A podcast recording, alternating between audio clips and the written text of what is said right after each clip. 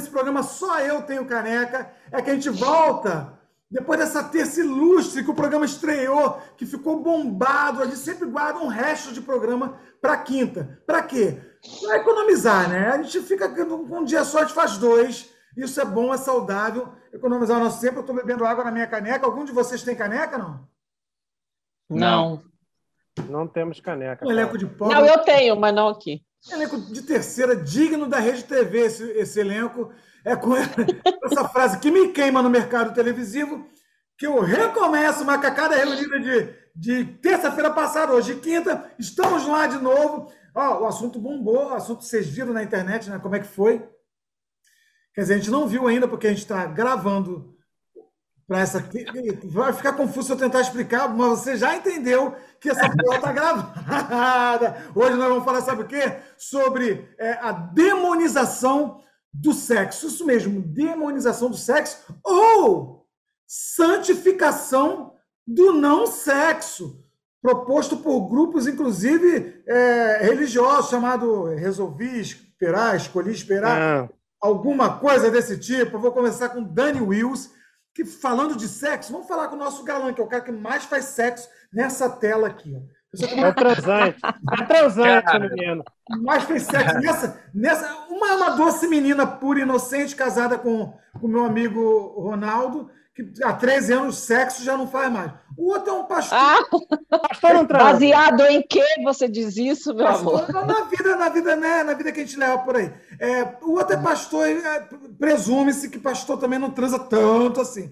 Dani, que é o nosso galã, é, é, é quem vai começar falando. Dani, é, o que você diz sobre a cultura da, da demonização do sexo?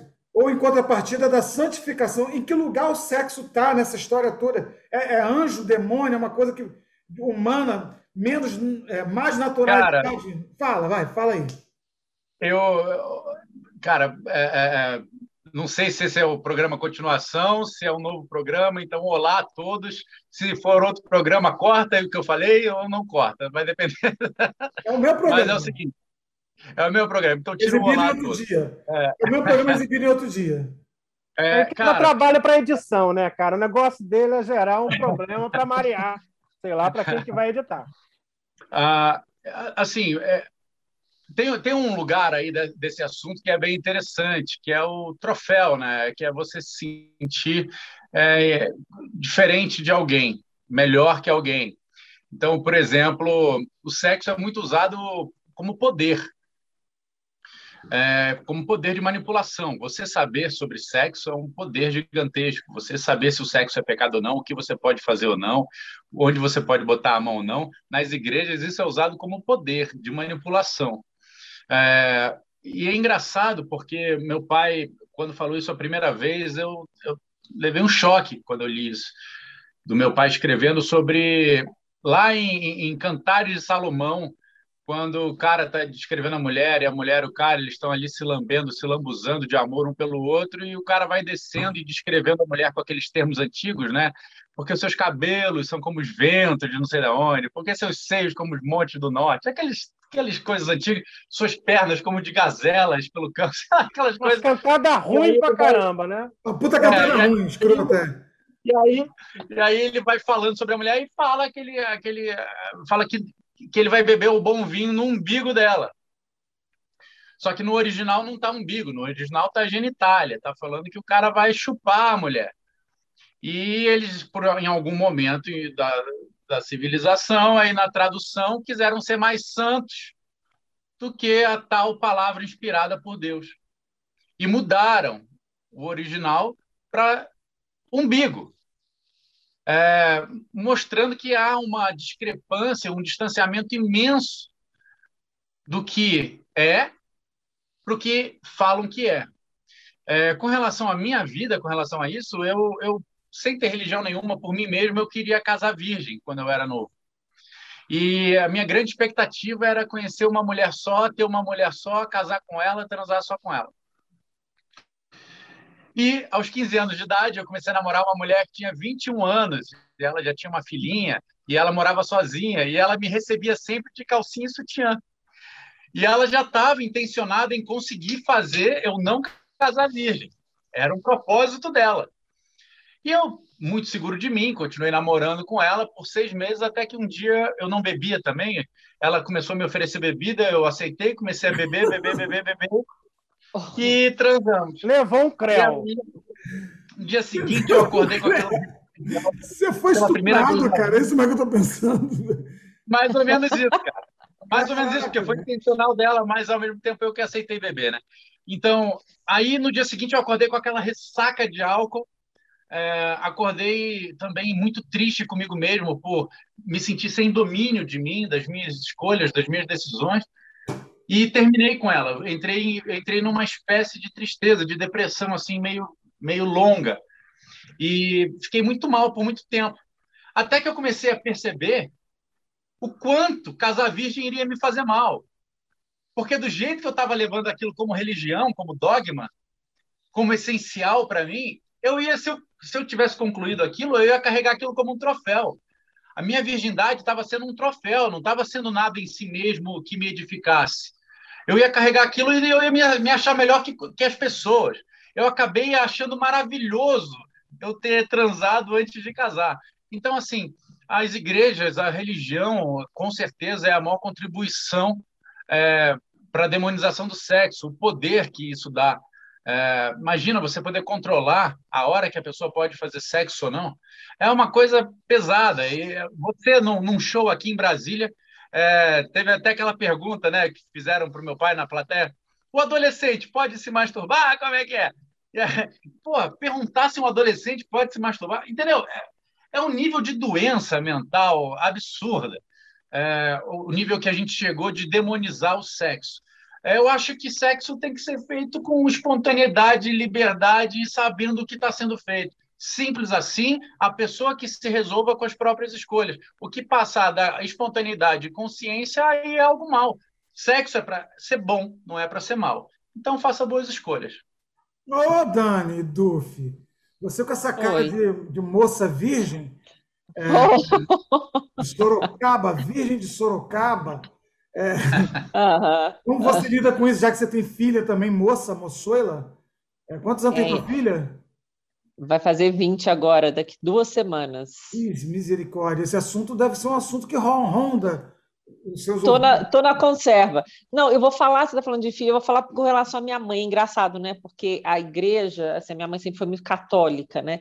E não, não por isso, mas eu acho que envolve um pouco a igreja, envolve um pouco a criação, né? Os nossos pais passam para a gente muito do que eles foram criados, assim. E eu sou a filha mais nova de cinco irmãos. Eu nunca, minha mãe nunca teve uma conversa aberta comigo sobre sexo, né? Eu sempre criei os meus valores assim, é, as minhas escolhas sozinha. Eu não tive uma mãe que sentou comigo e, e, explicou e falou como eu sou com a minha filha, como eu tento ser com ela desde quando ela começa a me dar mais abertura. E eu lembro de uma, de uma coisa muito engraçada que aconteceu comigo, porque eu não fui, apesar de eu ter cara assim de doida, despirocada, eu não fui aquelas que já, já, já, eu não fui aquela, aquela, aquela adolescente, né? Porque hoje eu vejo umas meninas de 13, 14 anos já na, na vida assim enlouquecida, eu fui uma menina assim, eu vou perder minha virgindade muito tarde. E quando a minha mãe descobriu isso, é, foi numa, quando ela abriu, ela foi pegar uma coisa na minha bolsa e viu um anticoncepcional, ou seja, uma menina né, correta estava tomando um anticoncepcional para não engravidar. Ela ficou tipo três dias sem conversar comigo. Três dias sem conversar, porque eu tinha os meus 18 e lá vai, e eu estava tomando anticoncepcional. Então, aquilo para mim, na, essa, isso ficou tão marcado para mim que eu pensei assim, falei, gente, mas eu não estou fazendo nada de errado, né? Muito pelo contrário. E foi uma punição para mim que ela, que ela deu de certa forma, que estava errado eu, eu, tomar o remédio, ou estava errado eu não ser mais virgem.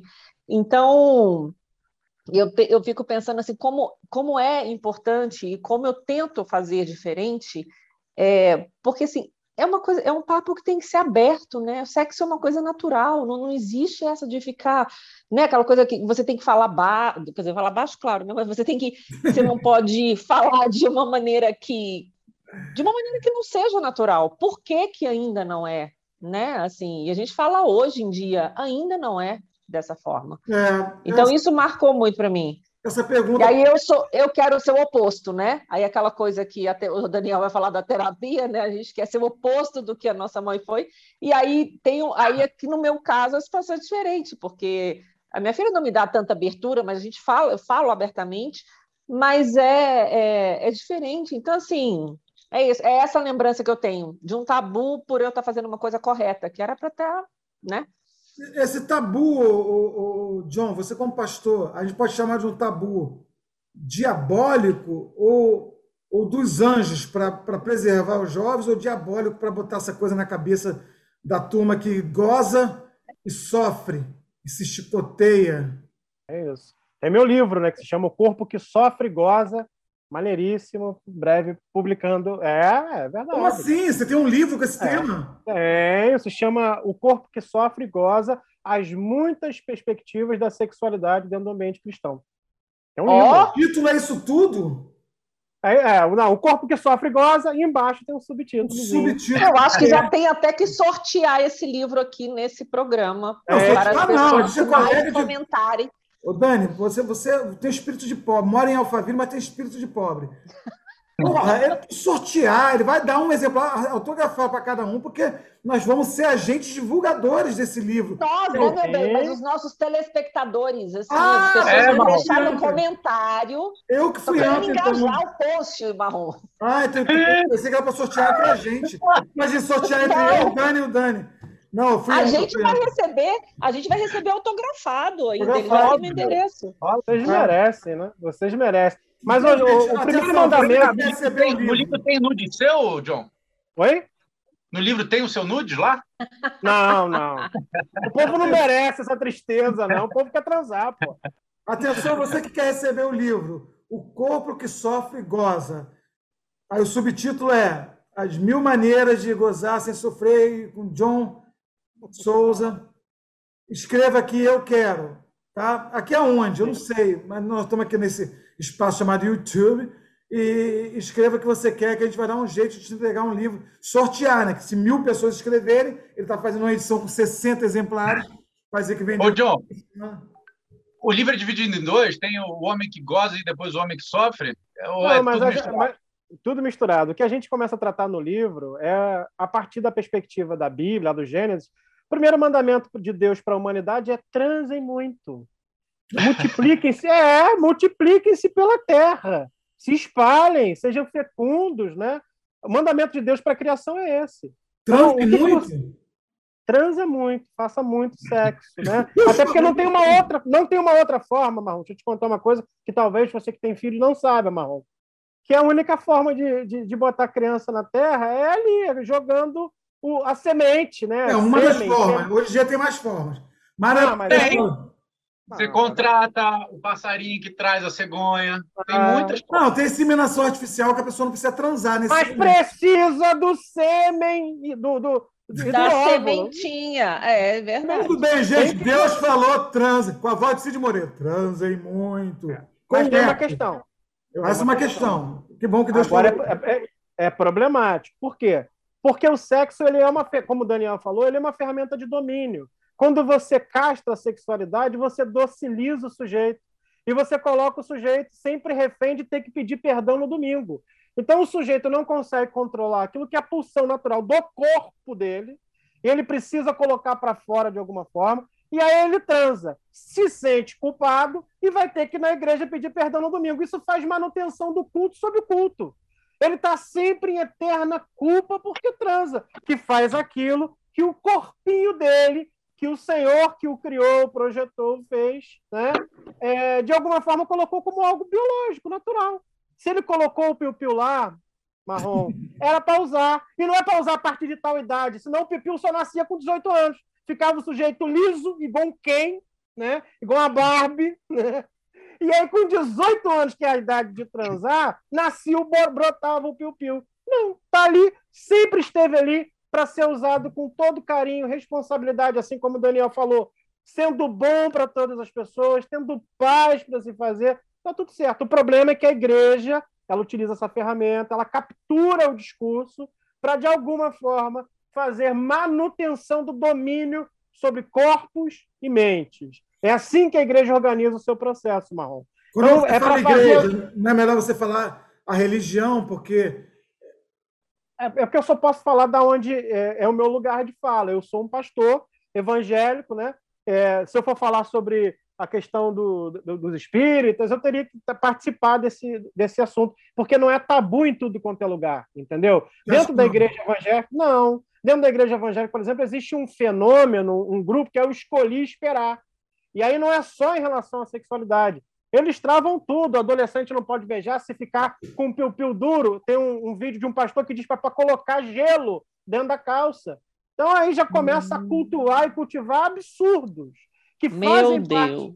É, fazem parte da natureza humana, que algo biológico, é o papai do céu que colocou lá o piu-piu e a pepeca. Foi Deus que colocou. Não tem outra utilização, inclusive o clitóris é só para ter prazer. É só para isso. Deus fez só para isso Está lá, está no designer do clitóris, só sentir prazer, não tem outra função. O piu-piu ainda está para fazer xixi, mas no clitóris não, é só para prazer. E já está lá. Então a gente gera isso, geralmente a igreja gera isso, Marrom, para poder gerar domínio, para poder dominar o outro, fazer ele ter que pedir perdão infinitamente, porque a sexualidade é algo biológico, faz parte da gente. É sentir tesão, é, é, é tudo isso faz parte da humanidade. Deixa, deixa eu fazer uma pergunta aqui. Vou fazer uma pergunta para vocês três. Marrom, queria que você começasse.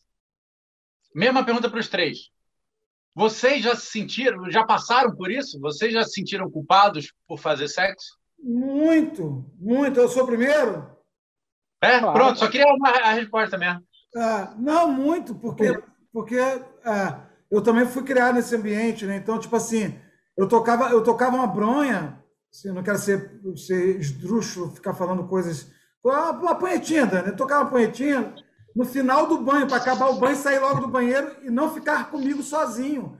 Tamanha era culpa de uma, de uma, uma punheta inocente. Uma punheta... É porque Deus, tem, Deus é o seguinte: Hitler quem mata a criancinha e o sujeito que toca uma bronha por dia está no mesmo inferno. Joga todo mundo lá.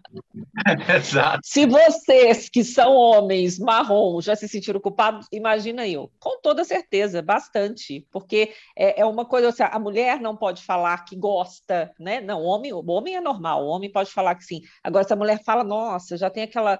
Então, com toda certeza, já me senti culpada. Hoje. Hum meu amor, hoje nada mais me pega. Ih, tu viu como essa mulher falou agora? Você viu? Hoje? Santa maturidade, né, gente? Eu nunca me senti culpado. Eu nunca me senti culpado. Essa liberdade, essa liberdade é maravilhosa. Graças a Deus por isso. Eu nunca me senti culpado porque eu aprendi a mentir. Era uma beleza. Agora, eu tenho uma história, eu tenho uma história real. O Dani. Peraí, Marrom, calma aí. Calma aí, explica isso aí, John. O pastor que mente, vamos lá. mentir, claro. É, aqui está toda a humanidade diante de vocês. É porque eu nunca senti nas minhas leituras sobre o evangelho que Deus tivesse alguma crise com o sexo. E aí eu pensava, eu, pô, convém obedecer um sujeito que quer me dominar para que eu, de alguma forma, faça manutenção do projeto de poder dele, religioso.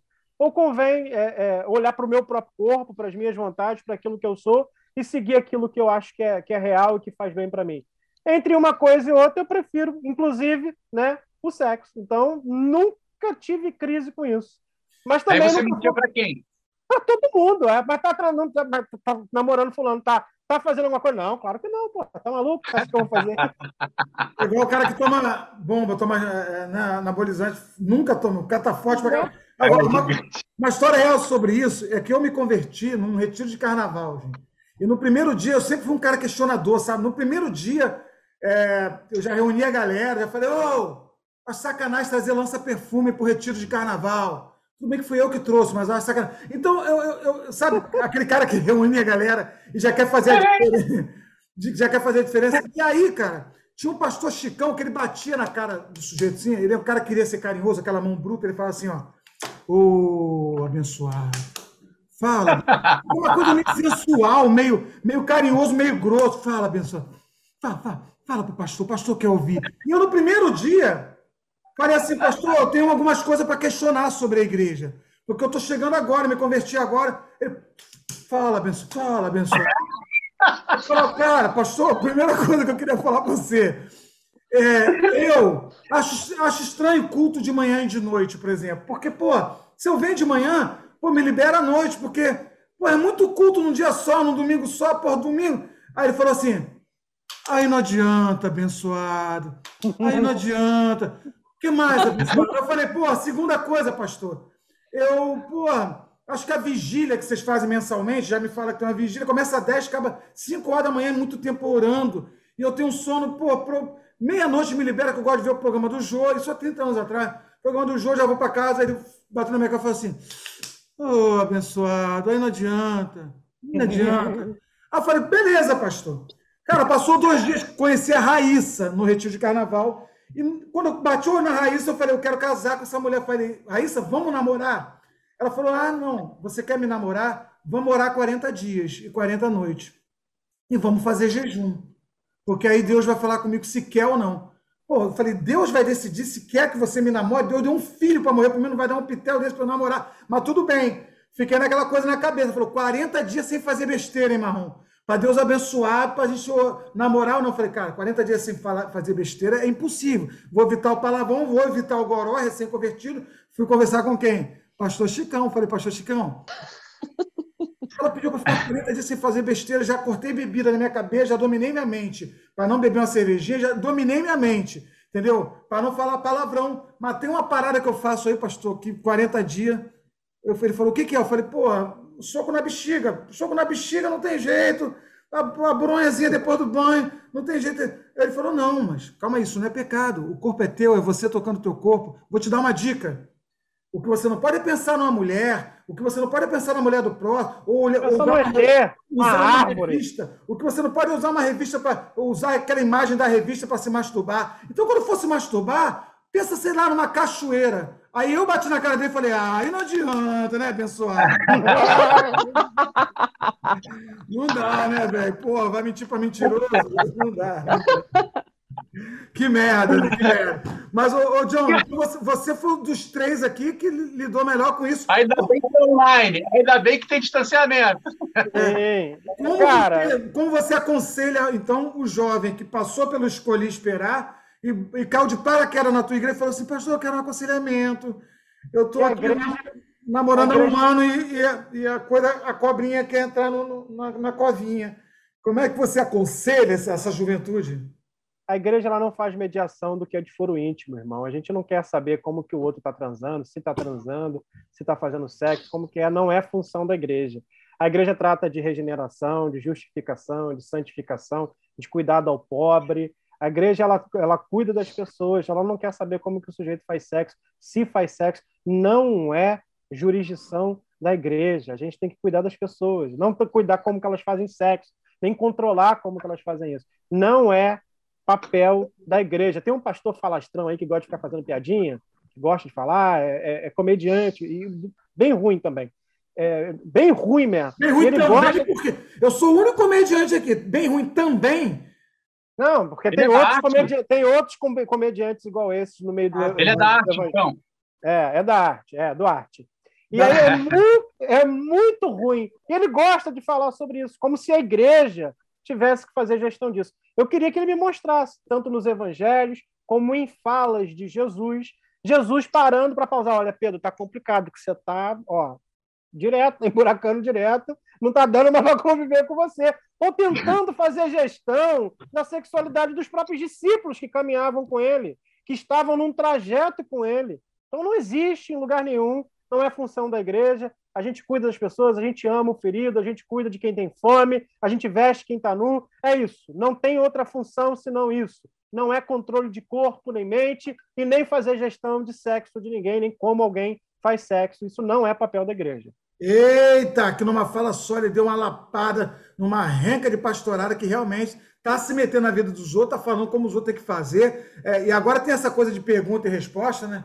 Esse dia eu vi uma pergunta assim: é, pode sexo não, a, a, a, Desculpa te interromper. A fala dele bateu não foi só em pastor, não. A fala dele bateu em todos os preconceituosos, com todos os gêneros e, e com todas as siglas do movimento LGBTQIA. Bateu em todo mundo que tem preconceito com qualquer tipo de qualquer pessoa que tenha liberdade com o próprio corpo e vida. A fala dele foi maravilhosa, gigantesca. Você sabe que e essa, fala, essa fala também merece palmas, porque isso aí está. Esse dia eu vi esse quadrinho de pergunta e resposta, o pastor falou: não, sexo anal. Aí eu falei, você não é crente, não. O cara falou: você não é crente, não. Você está fazendo sexo anal. Eu falei, gente, a que nível a pessoa chega de interferência na vida do, do, do próximo? Entendeu? Por isso que eu pergunto, Dani, anal, sacanagem. Dani, é...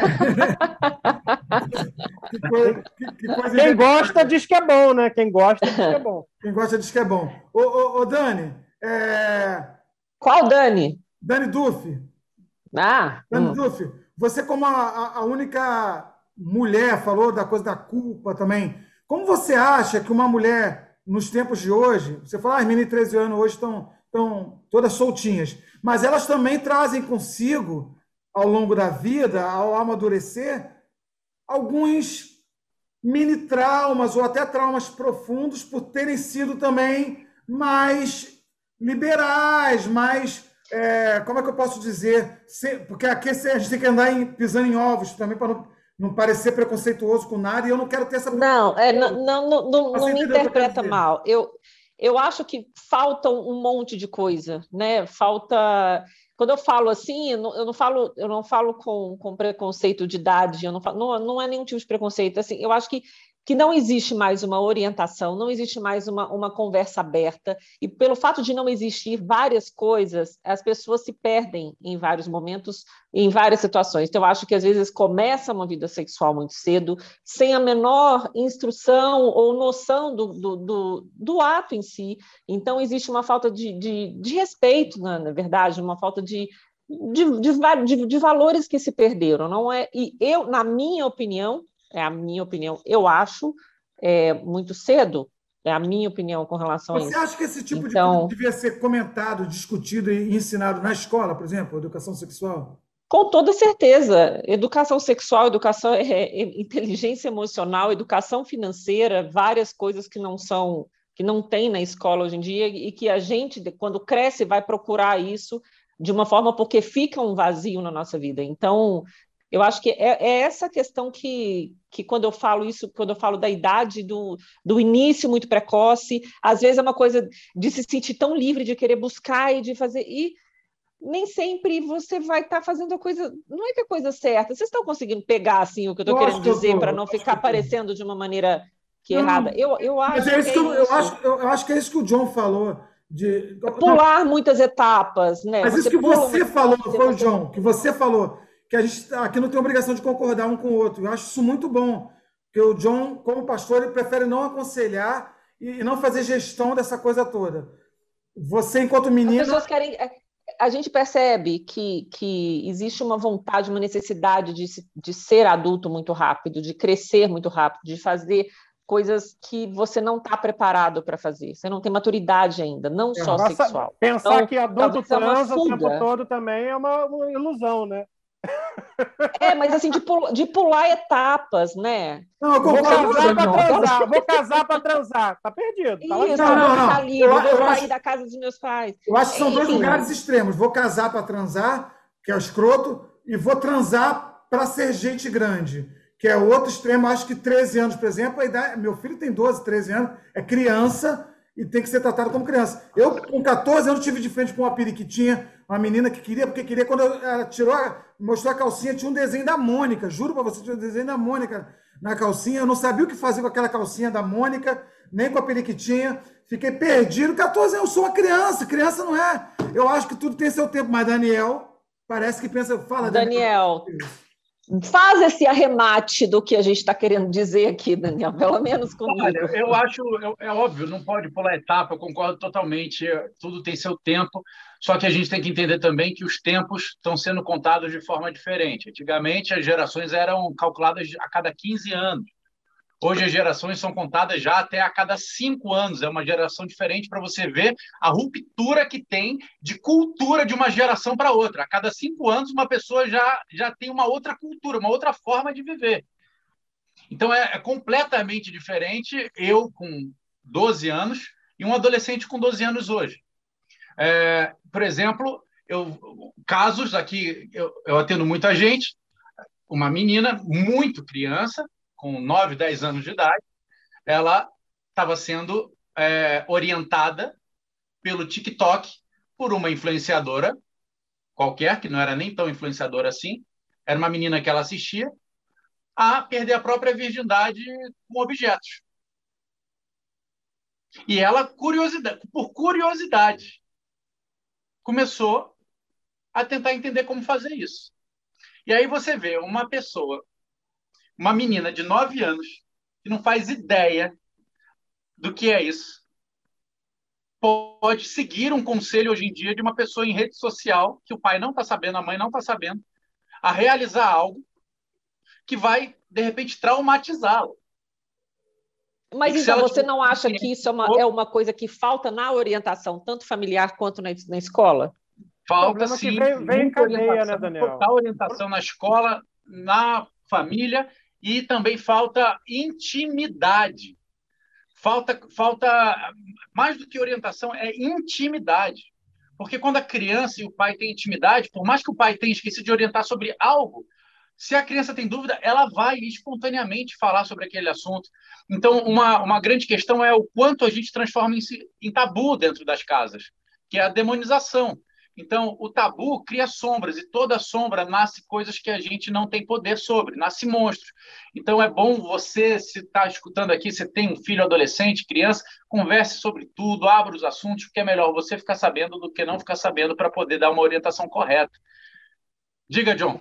Eu acho. Cara, eu vejo que o problema, né, ele vem em cadeia, né? O acesso irrestri irrestrito às redes, né? Uma criança que tá, você vai ver, eu baixei esse dia o TikTok porque um amigo me pediu para baixar para ele ganhar dinheiro. Não sei se isso é real ou se não é real, mas ele me falou, me passou um código, eu baixei. Quando eu baixei, já apareceu uma mulher rebolando a bunda na minha cara, mano. E aí não que eu não gosto, acho maravilhoso, mano. Mas eu acho que tem criança que não precisava ter acesso a isso. Que não precisa ter acesso. Não quer dizer que não deve, que não precisa, que não está na idade, que não é o tempo. Né? Então, o acesso irrestrito às redes, o acesso irrestrito à tela, muito tempo sentado na frente da tela, sem fazer outras atividades, tudo isso vai gerar um problema, uma reação em cadeia. Então, assim, e tudo que você gera um assombro, fica aquela coisa muito assombrosa, gera curiosidade. Existem algumas coisas, Marrom, que se você não der é, tanta importância, do mesmo jeito que entrou, sai você não deu tanta importância, não deu, não criou assombro, não criou nenhum tipo de tabu, vai sair de forma completamente natural, no fluxo, no flow. Agora, se você tem um ambiente que você restringe, que você trava, que você fecha, o tempo todo a nossa natureza desbravadora vai ficar tentando pular os muros e as cercas de todos os processos que geraram de controle. Então, mano, primeiro lugar, acesso irrestrito à internet. A criança não pode ter.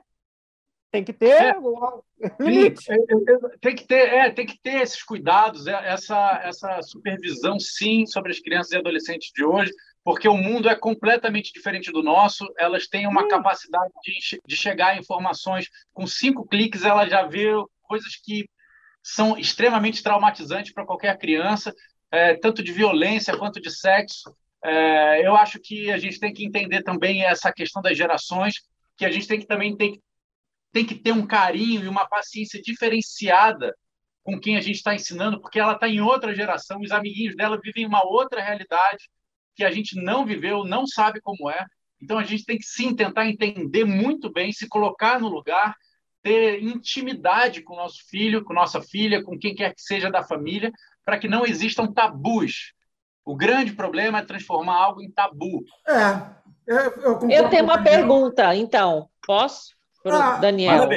Você pode, tem, a gente tem que ser muito rápido, porque a gente tem dois minutos para encerrar esse programa aí. Ah, então eu vou falar muito rápido, porque é muito curto esse tempo nosso, Marrom. Não, mas é importante programa. Fale. Porque, por exemplo, vocês estão falando, ah, hoje o tempo é diferente, as pessoas, os jovens de hoje, não, você com 12 anos hoje é, é, diferente de quando você tinha 12 anos, tá, mas e a adolescência que está durando até os 30? Então, o que está faltando para a pessoa ter a maturidade, então? Porque, na minha concepção, a gente é muito mais maduro hoje, a gente é muito mais maduro é. da, nossa, da nossa faixa etária, marrom, ao mesmo tempo. Essa, essa pergunta é muito boa para deixar na boca do Daniel Wilson e ele responder assim de maneira leviana. Isso dá um tema de um programa, adolescência tardia. Pois é. É isso que eu ia falar. A gente pode transformar essa pergunta no tema. É maravilhosa essa pergunta. Sobre Porque a maturidade. Isso não, entra, isso não entra na minha cabeça de eu ter que aceitar uma, uma pessoa, ter que aceitar né, uma menina de 13 anos, trá, lá, lá, lá, e aí você aguenta esse adulto até os 30 porque não tem a maturidade, não conviveu com pessoas, não é, conviveu com tela, com coisa, então tá tudo errado, gente. Eu tô achando tudo lindo. Quando o tempo é curto, porque é porque o papo é bom, e quando o papo é bom, o apresentador encerra, encerra assim, ó. Isso é assim, porque vai cair. Porque se aprofundar, perde o sentido do programa. Vamos né? fazer um é, print, é, Aqui são é, é, temas profundos com opiniões rasas. Esse é o, é o slogan, é o subtítulo do Macacara Reunida. A gente vai ficando por aqui. O programa que começou na terça, você assistiu já os cortes na quarta, ontem. O de hoje, quinta, que é a continuação, você assiste os cortes na sexta, e assim a gente vai, passa quase a semana inteira junto com você, de terça a sexta, falando coisas, se expressando, trazendo um assunto desse tamanho que, que passa pela cabeça genial desses malucos que vai, que volta. E aprendi muito hoje, espero que você também. Vou ficando por aqui. Beijo do preto, já que do gordo já tem. Tchau, gente. Foi um prazer. Beijo, gente. Tchau. Valeu, galera.